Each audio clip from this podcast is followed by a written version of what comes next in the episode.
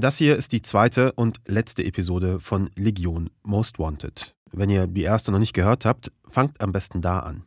Und jetzt geht's los. Ein Legion-Hörer, Sebastian, erzählt uns eine unglaubliche Geschichte. Auf einer Party unter Anonymous-Mitgliedern 2017. Halt, sie hat dann irgendwann so ein RAF-Fahndungsplakat rausgepackt ähm, und hat mir das dann gezeigt und meinte dann, hier, das bin ich. Ich war so, okay. Wir vergleichen mit einem KI-Tool das Foto der Frau, Monika, die Sebastian für eine Terroristin hält, mit den Fahndungsfotos Daniela Klettes. Beziehungsweise wir lassen das vergleichen. Von Michael Colborn. Okay, oh ja, yeah. okay, that makes sense. Ja. Yeah. Colborn ist Journalist bei Bellingcat. Er hat uns in der letzten Episode schon geholfen, die Bilder zu analysieren. And I wasn't surprised at this. I didn't get any match. Er sagt, Monika und Daniela Klette, das sind nicht dieselben Personen. Aber er hat noch eine Information für uns. Denn es gibt da noch eine andere Software. And it is a tool that it, you know, you search for a face and what it does is it brings back is mit dieser Software sucht Colborn nach Daniela Klette. Dafür lädt er die Fahndungsbilder hoch, wartet kurz, bis die Analyse abgeschlossen ist und bekommt dann Gesichter angezeigt, die dem von Klette ähnlich sind. Die Software durchsucht dafür alle Websites im Internet. Ausgenommen sind soziale Netzwerke, weil diese den Zugang zu ihren Daten beschränken. Die meisten Ergebnisse, die Colborn so bekommt, zeigen einfach die Fahndungsbilder von Klette. Dann aber tauchen auch Bilder von einer Frau auf, die anders aussieht. Und die Fotos sind neuer, nur wenige Jahre alt.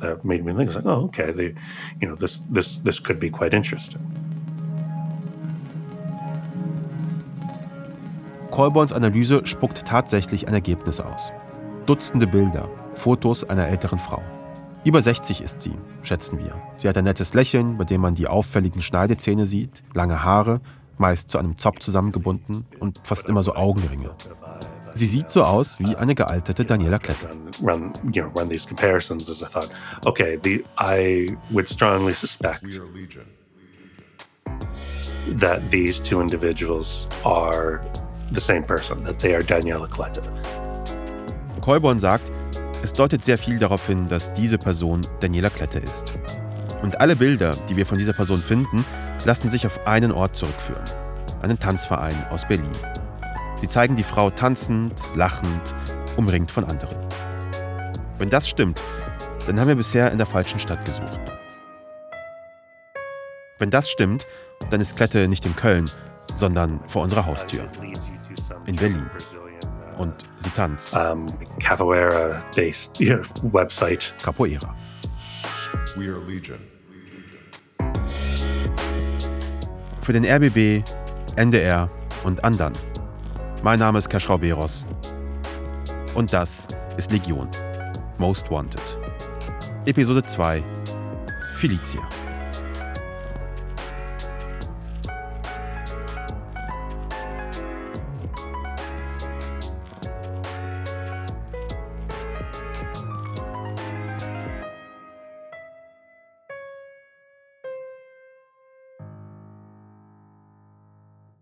Capoeira, das ist so eine afro-brasilianische Kampfsportart, bei dem meistens zwei Menschen gebückt miteinander tanzen.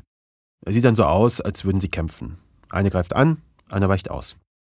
Der Capoeira-Verein, auf den uns Colborn stößt, hat eine Homepage. Dort werden Einladungen für künftige Trainings veröffentlicht, aber auch Bildrückschauen vergangener Trainings. Die Seite ist äh, bunt, wildes Design. Ein bisschen so, als hätte sie jemand im Informatikunterricht gestaltet. Die Vereinsseite eines kleinen Vereins eben. Die Fotos, die Kolborns Analyse zutage gefördert hat, finden wir hier auch, aber keinen Namen, keinen Hinweis auf ihre Identität. Also suchen wir auf Facebook. Der Vorsitzende des Vereins ist dort sehr aktiv. Er postet oft Fotos, sehr viele Selfies.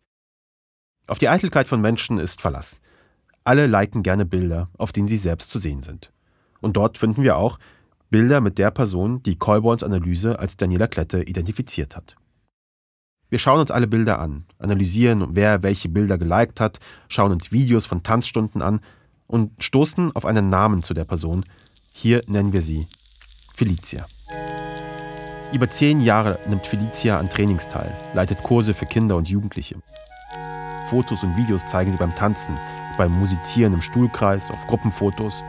Sie war aber auch in Paris oder Brasilien. Auf sehr vielen Fotos ist ein Mann zu sehen, den sie hier Mestre nennen. Er ist sowas wie der Vortänzer. Felicia war mit ihm und der Gruppe im Urlaub und auf Gruppenreisen. Einen Nachnamen finden wir allerdings nicht auf Facebook. Und auch sonst keine Informationen über sie. Es bleibt uns also nur eins übrig.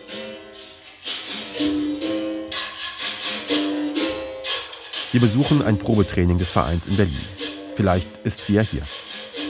Als unsere Kolleginnen Patrick Stegemann und Celine Weimar-Dittmar ankommen, bereiten zwei Frauen, die sind Vorsitzende des Vereins, den Kurs vor. Sie legen Instrumente bereit, bauen einen halben Stuhlkreis auf. Der Raum erinnert ein bisschen an diese Sporträume von früher, wo man als Kind mal Judo ausprobiert hat oder Kickboxen.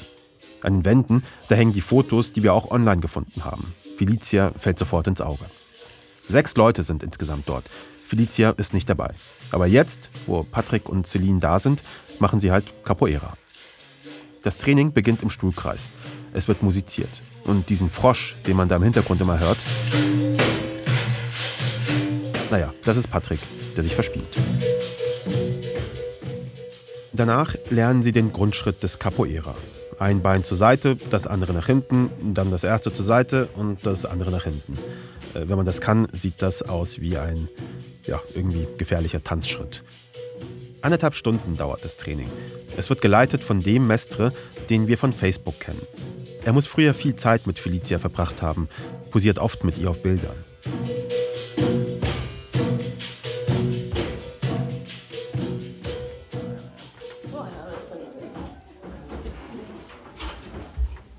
Nach dem Training müssen Patrick und Celine erstmal durchatmen. Viel anstrengender, als ich mir das vorgestellt habe. Das ist mega anstrengend. Aber ich finde es eine ziemlich schöne Anstrengung. Ja, also es ist nicht so. Sie warten etwas, bis sich der Raum leert. Äh, braucht ihr Hilfe?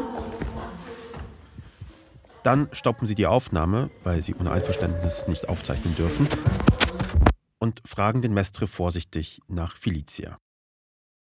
Sie wollen kein Aufsehen erregen. Patrick sei früher schon mal mit seiner Mutter hier gewesen und da wäre hier diese nette Frau gewesen. Felicia oder so? Er erinnert sich an sie, sagt Mestre. Ja, ja, die sei immer da gewesen. Ob er wisse, wo sie jetzt sei. Seit sechs Jahren sei Felicia nicht mehr beim Verein gewesen, erzählt uns Mestre. Sechs Jahre? Das kann eigentlich nicht stimmen. Es sind wohl eher vier, aber klar, die Pandemie, da verschwimmt die Zeit etwas. Fest steht, Felicia war seit Jahren nicht mehr da. Auch die Fotos von ihr beim Tanzen, sie hören irgendwann auf.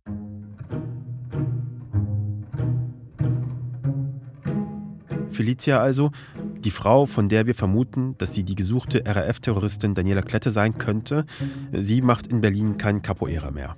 Zumindest nicht in dem Verein.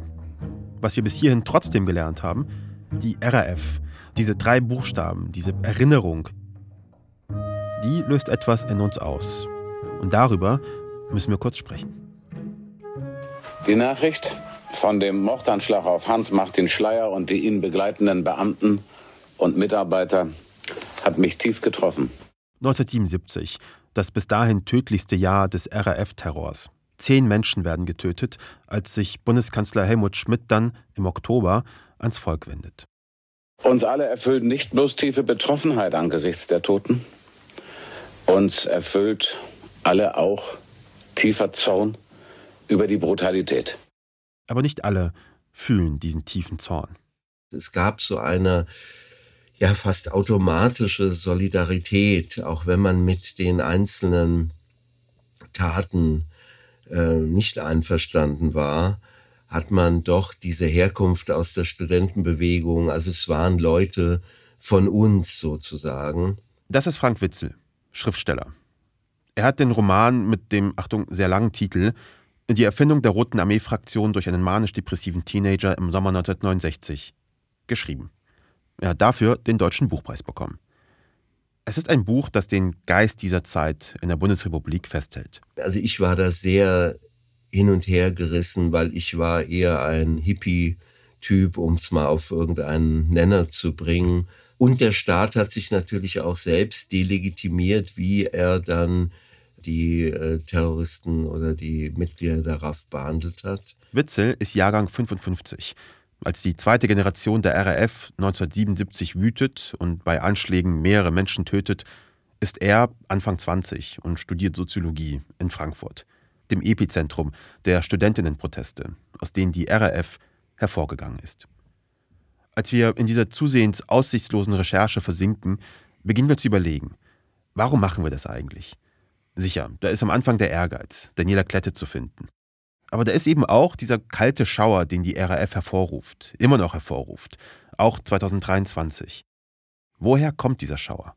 Also es existieren ja auch noch äh, Mitglieder aus der damaligen Zeit, aber das finde ich ist nicht jetzt der Grund. Ich glaube, es ist ein wesentlicher Punkt in der Geschichte der BRD gewesen, ein sehr wesentlicher für alle, die das äh, mitbekommen haben, die 70er Jahre. Da hat sich etwas verändert. Für Witzel vollzieht sich diese Veränderung nicht einfach im Terrorismus der RAF, sondern darin, was er zutage fördert die Straßenkontrollen, die immer rigider werdenden Gesetze. Die Politik der BRD reagiert resolut und geht gegen alle vor, die auch nur den Anschein machen, der RAF irgendwie nahezustehen. Und zwar wurde dann nach Leuten gefahndet, äh, eigentlich die eher dem Hippietum zu, zu rechnen waren, wie ich selbst, lange Haare, in irgendeinem bunt bemalten VW Käfer unterwegs. Witzel meint, wegen des Terrors der RAF werden Unschuldige unnötig kriminalisiert. Das erklärte Ziel der RAF ist es damals, durch die eigenen Taten zu zeigen, dass unter dem Mantel der demokratisch-kapitalistischen BRD noch immer die latenten Wurzeln des autoritären faschistischen Staates schlummern. Nur war es natürlich absurd, ähm, in, in Form von Terroranschlägen ein wahres Gesicht in Anführungszeichen einer Republik herauszuarbeiten. Trotzdem hätte die Reaktion des Staates vielen das Gefühl gegeben, dass die RAF irgendwie recht habe. Aber was folgt daraus? In dieser Lesart rührt der Schauer, den die RAF auslöst, nicht nur daher, dass sie Terror verbreitet. Der Schauer kommt viel eher daher, dass ihre Taten eine dunkle Seite der BRD zum Vorschein bringen, die hinter Aufschwung und Wirtschaftswunder verborgen lag. Der Schatten dieser positiven BRD, der, der plötzlich sichtbarer wurde.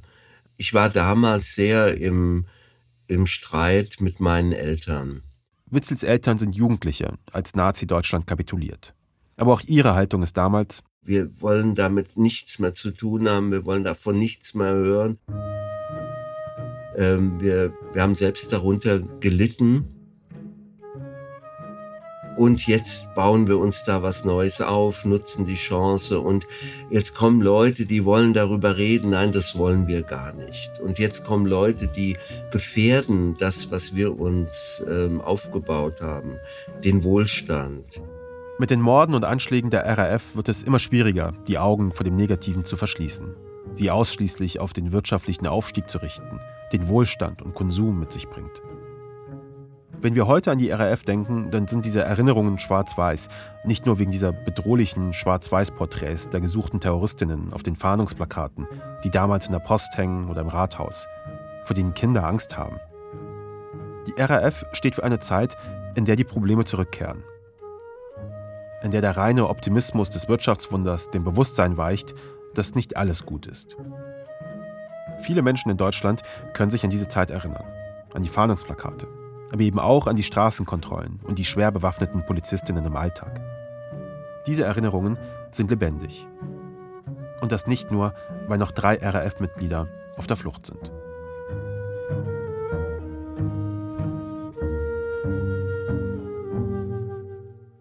Also, Capoeira Felicia ist nicht zu finden. Wir jedenfalls finden sie nicht. Ihre breiten digitalen Spuren enden mit ihrem Engagement beim Capoeira-Verein, so 2019 etwa. Monika, die Frau, die Sebastian auf der Party erzählt, sie sei auf diesem einen Fahndungsfoto zu sehen. Ja, wir wissen schon länger, wo sie wohnt. Aber wir haben sie noch nicht besucht. Warum eigentlich nicht? Es gibt einen Podcast, über den wir im Büro immer mal wieder reden, weil er gut ist. Wind of Change heißt er. Auch für diese zwei Folgen von Legion haben wir mal wieder reingehört, weil es irgendwie um was Ähnliches geht. Der Journalist Patrick Redden Keefe geht einer ziemlich verrückten Geschichte nach. Irgendwann, über drei Ecken, hört er aus der CIA, dass das Lied Wind of Change von den Scorpions, also das hier.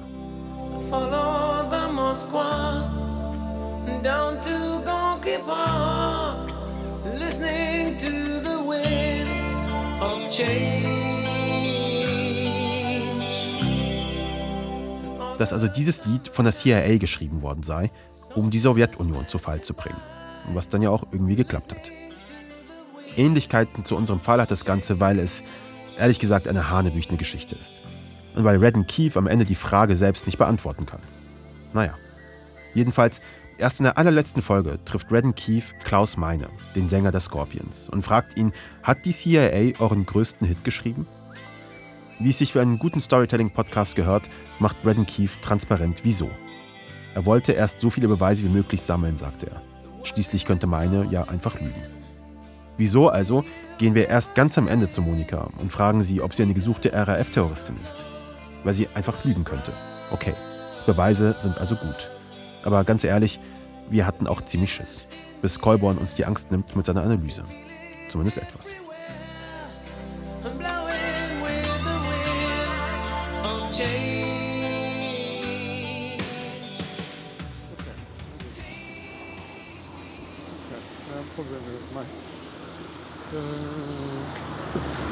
Okay, also ich sage jetzt, ich war, wir machen das zu Anonymous, kann ich gerne nach. Das ist unser Reporter Serafin Dinges. Ihr kennt ihn vielleicht noch aus der ersten Staffel von Legion. Eines von Serafins zahlreichen Talenten, bei Leuten klingeln, die ihn nicht erwarten. Dieses Mal soll er bei Monika klingeln, der Frau, die unsere Quelle Sebastian für die RAF-Terroristin Daniela Kletter hält. Am Telefon bespricht Serafin mit Sören, was er sagt, wenn Monika wirklich da sein sollte. Er ist aufgeregt. Wenn sie jetzt zufällig sagt, ja, komm rein, ich habe gerade eine Stunde Zeit, dann würde ich einfach mit ihr darüber sprechen und dann würde ich sagen, uns hat auch mal jemand gesagt, dass sie bei der RAF waren, oder? Oder soll ich und dann mal schauen, was passiert. Es ist inzwischen Dezember und während unserer Suche nach Daniela Klette sind wir in viele Sackgassen gelaufen.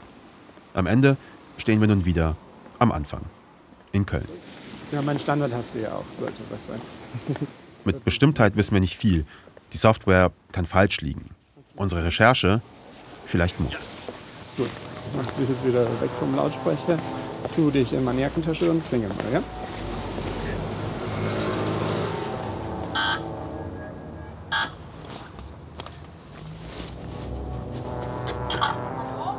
Hallo, guten Tag.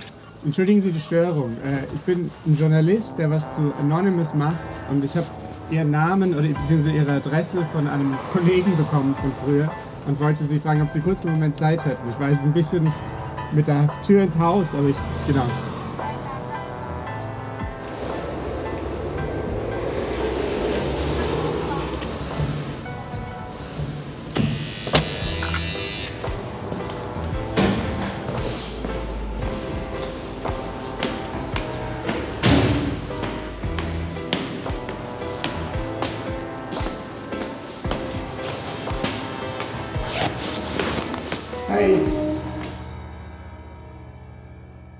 Monika ist an diesem Tag wirklich zu Hause. Als Serafin das Treppenhaus hochkommt, wird er von ihren Enkelkindern und ihrer Tochter begrüßt. Sie ziehen sich gerade an, um draußen im Schnee spielen zu gehen. Es dauert eine Weile, bis das geschafft ist. Ja, Kinder halt. Aber danach haben sie Zeit und sprechen miteinander. Monika macht Serafin einen Tee. Sie setzen sich auf zwei Couches, die nebeneinander im kleinen Wohnzimmer stehen. In der Ecke steht ein Kratzbaum für Monikas Katzen, die während des Gesprächs immer wieder Aufmerksamkeit einfordern. An der Wand ein Star Wars-Plakat und in der Ecke steht ein Computer. Monika wirkt nicht sonderlich überrascht über ihren Gast, fragt nicht, wie Serafin sie gefunden hat oder weshalb er jetzt in ihrem Wohnzimmer sitzt. Die beiden sprechen über eine Stunde. Aufgezeichnet werden möchte sie dabei nicht. Deshalb muss uns Serafin von seinem Besuch berichten. Oh, schön hast du es hier. Ja, Danke für die Einladung. Ja, ne? Ist aber nett. Smuggelig, oder? Alles so flauschig, weich und bequem. Hast du ein Wasser? Sache war ja. Äh. eine äh. sehr große Flasche Wasser. Oh mein Gott. Uiuiui. Okay. Serafin, du hast mir nach dem Besuch bei Monika, da haben wir ja telefoniert, da hast du gesagt, äh, Monika, die ist so ein bisschen wie eine Anonymous Oma. ja, ähm, ich, ich, ich, wusste ja auch gar nicht, was für eine Person ich mir da vorstelle. Ich wusste, sie ist so Anfang 60, wie sie war aber tatsächlich wie so eine Oma. Ihre Enkel waren ja gerade da. Äh, sie hatten gerade, glaube ich, gebacken am Wochenende, aber sie ähm, hat halt voller Leidenschaft von ihrer Zeit von früher bei Anonymous erzählt. Sie ist so Ende der 2000er über Facebook in so Anonymous-Gruppen gegangen und hat mit äh, so ein bisschen einem Funkeln in den Augen von früher erzählt, wie sie da getrollt haben, wie sie Scientology getrollt haben und dass sie da auch manchmal Demos angemeldet hat. Ähm, deshalb war sie übrigens auch nicht überrascht, warum ich da war, weil sie äh, erzählt hat, sie hat früher für Anonymous Demos angemeldet und deshalb ist ihr Klarname auch im Internet. Okay, aber irgendwann hast du ihr dann bestimmt gesagt, warum du wirklich bei ihr bist. Ja, ich habe ein bisschen überlegt, den richtigen Moment abgewartet und irgendwann gesagt, Monika, mir hat jemand von Anonymous erzählt, dass du früher mal bei der RAF warst. Ist da irgendwas dran? Dann hält sie kurz inne, schaut mich an. Und dann sagt sie, okay, da muss ich aber ausholen. Und sagt sowas wie, ich war ja auch mal jung. Und dann hat sie erzählt, dass sie, ähm, als sie 13, 14 war, so in den 70ern, ist sie mal von zu Hause weggelaufen und dann bei so einer Kommune in ihrem Dorf untergekommen. Das war genauso in den 70ern, Blumenkinder. Und da war sie in diesem ganzen Dunstkreis der Studentenproteste dann aktiv, hat da ganz viel mitbekommen und die haben sie dann irgendwann mitgenommen zu der Beerdigung der drei.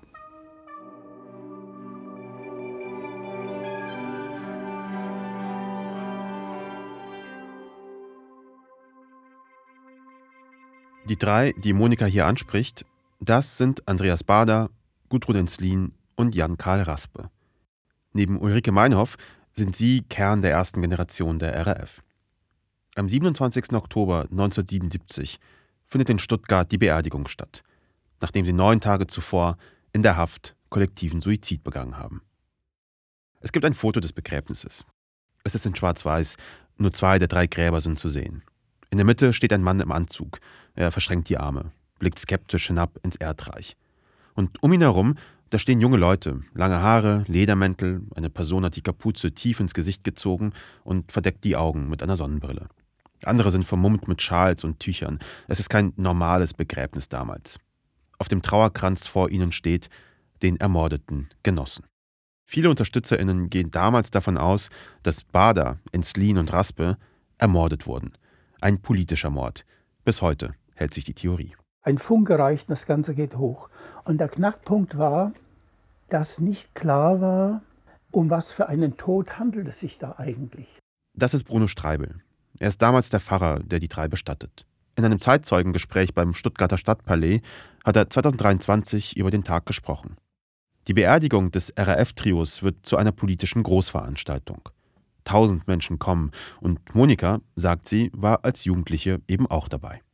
Pfarrer Streibel steht nicht nur vor der Herausforderung, nicht Partei zu ergreifen, er spricht in seiner Rede die Todesumstände nicht an. Streibel muss auch verhindern, dass die Beerdigung umfunktioniert wird in eine politische Demonstration. Da war auch der Versuch gemacht worden, sofort möglichst schnell noch die Lautsprecher zu benutzen oder irgendwas, um Parolen loszuwerden. Hat nicht funktioniert. Trotzdem bleibt es nicht bei einer besinnlichen Bestattung. Die meisten, die an diesem Tag auf dem Friedhof in Stuttgart sind, kommen nicht unbedingt aus Trauer, sondern aus Protest. Sie bringen Fahnen und Banner mit, liefern sich Scharmützel mit den gut tausend Polizistinnen, die vor Ort sind. Sie wollen Solidarität bekunden mit den, wie sie glauben, Opfern der Bundesrepublik. Und das, obwohl 1977 das tödlichste Jahr des RAF-Terrors ist.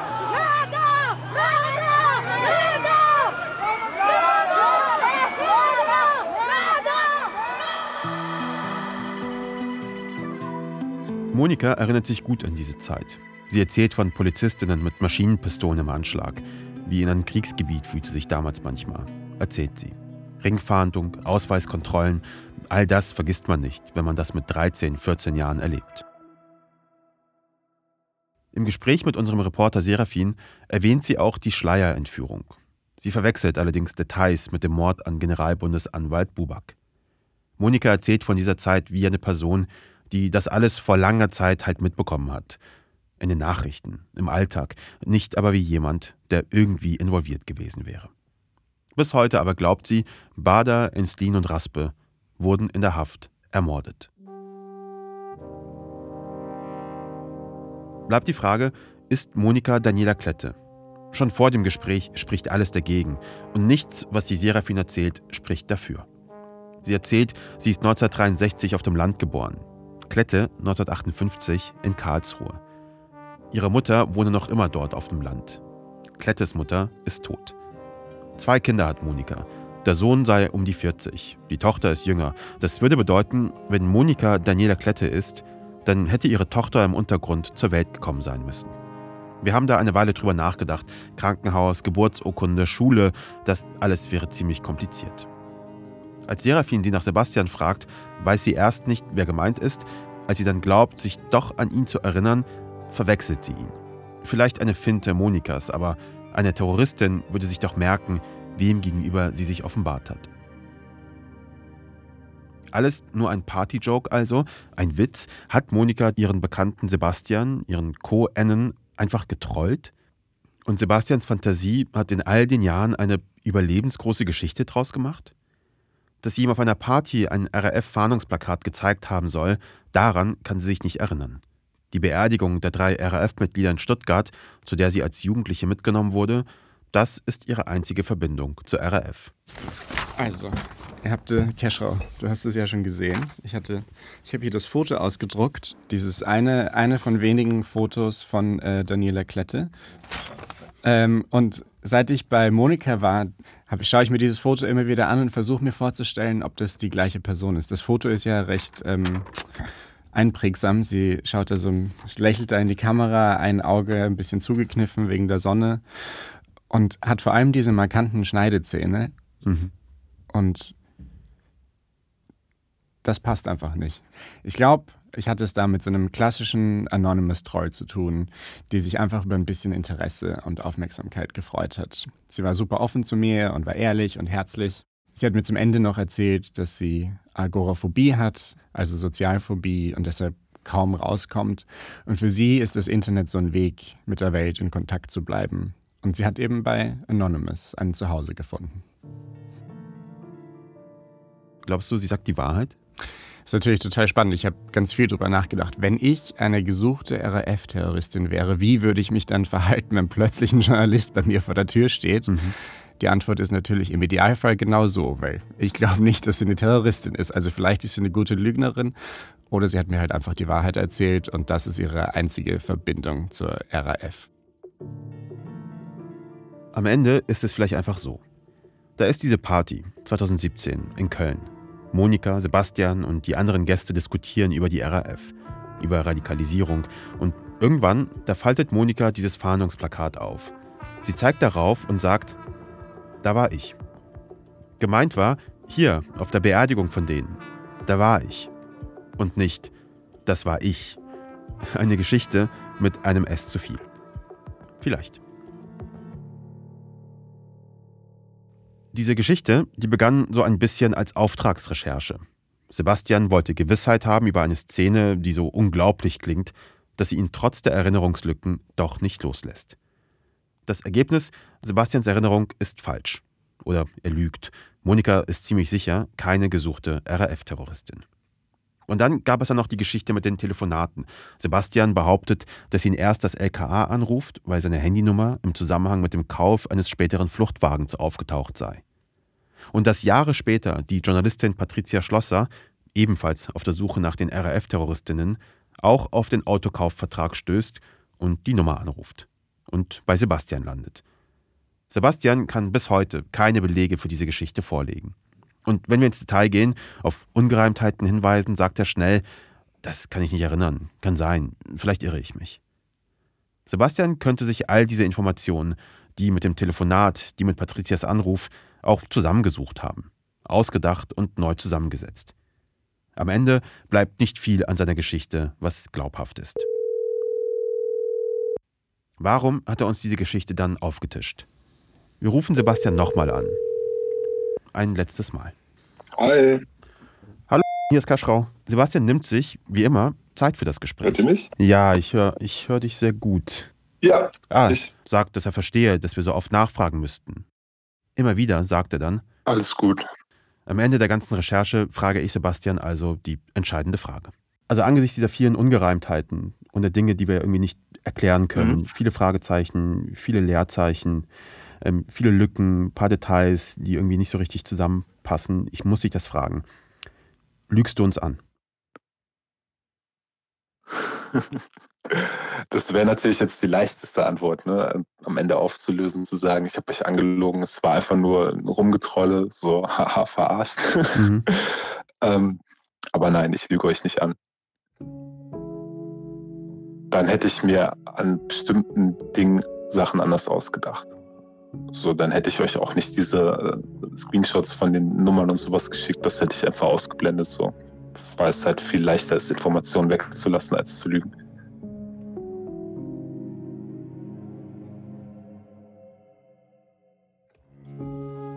Sind nicht die Lügen, die besonders bunt aufgeschmückt sind und an denen sich immer wieder kleine Wahrheiten finden lassen, die besten Lügen?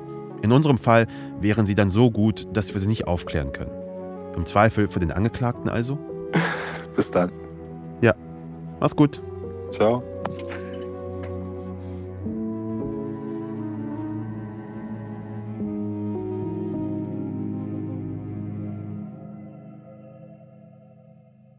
bleibt unsere Capoeira-Spur.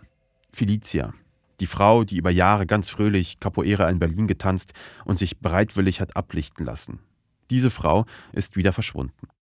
Aber würde eine Terroristin, die seit 30 Jahren gesucht wird, so freimütig in die Kamera lächeln, wie es Felicia auf den Bildern tut? Viel freimütiger, als das Monika tut übrigens? Auch Bellingcat-Journalist Michael Colborn gibt das zu denken. How could a woman in Western Europe with uh, an, you know enough images of her face around, enough interest in law enforcement for finding her.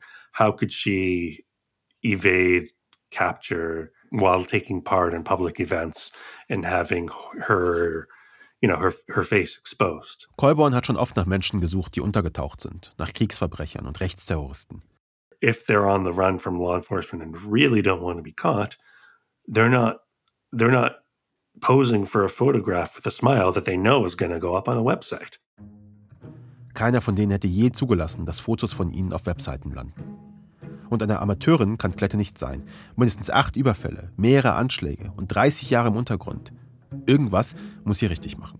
So you if you're if you're high profile and you want to stay hidden, 30 years is a is a damn long time. I think it, it's hard to hide for that long. And I think, especially in, in Western Europe and, and other places, if you want to stay hidden for that long, you're, you're staying inside.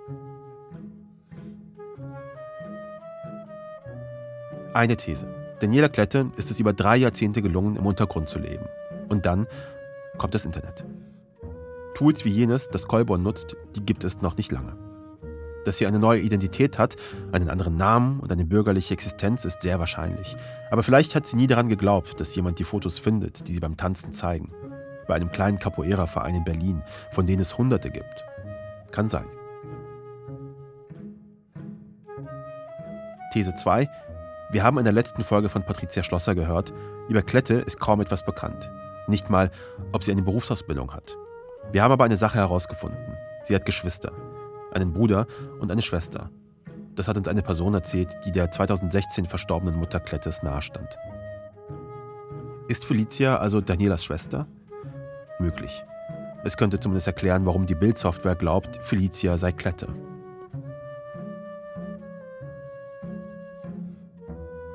Es würde aber auch heißen, Daniela Klette bleibt verschwunden.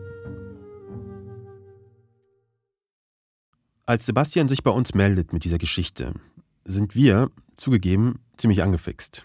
Was, wenn er recht hat? Unseren journalistischen Ehrgeiz, den hat er geweckt.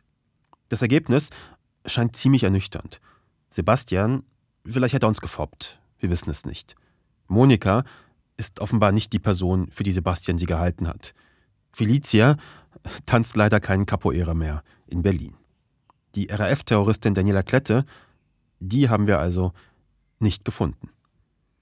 Wir haben ganz am Anfang gesagt, normalerweise würden wir euch diese folgende Geschichte nicht erzählen, weil sie eben eine des Scheiterns ist. Nicht das unserer Protagonistinnen, sondern unser eigenes.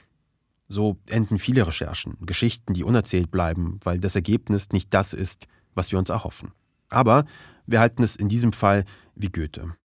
Man reist ja nicht, um anzukommen, sondern um zu reisen. Der Mann hat Faust geschrieben. Da muss was dran sein.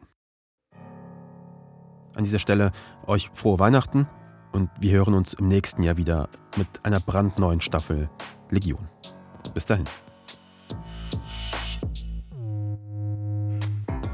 Legion Most Wanted ist eine Produktion von RBB, NDR und Andan. Ich bin Kaschrau Beros. Unser Autor ist Sören Musial. Story Editors Patrick Stegemann und ich. Unser Producer ist Serafin Dinges. Unsere ReporterInnen sind Silke Grunwald, Sören Musial, Serafin Dinges, Patrick Stegemann und Celine Weimer-Dittmar. Redaktionsassistenz Lisa Konzelmann. Technische Produktion und Sounddesign Yannick Werner und Serafin Dinges. Mit Originalmusik von Tim Schwerter.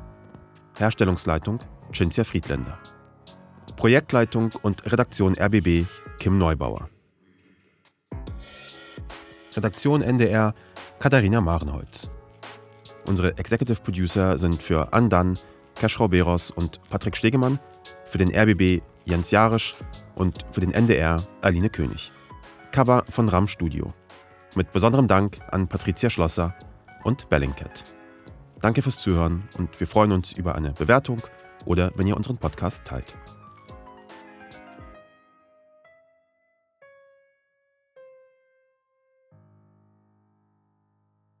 Bevor wir gehen, habe ich noch einen Podcast-Tipp für euch. Wenn ihr täglich auf dem Laufenden bleiben wollt, auch in Sachen Nachrichten, dann empfehle ich euch den Podcast 630.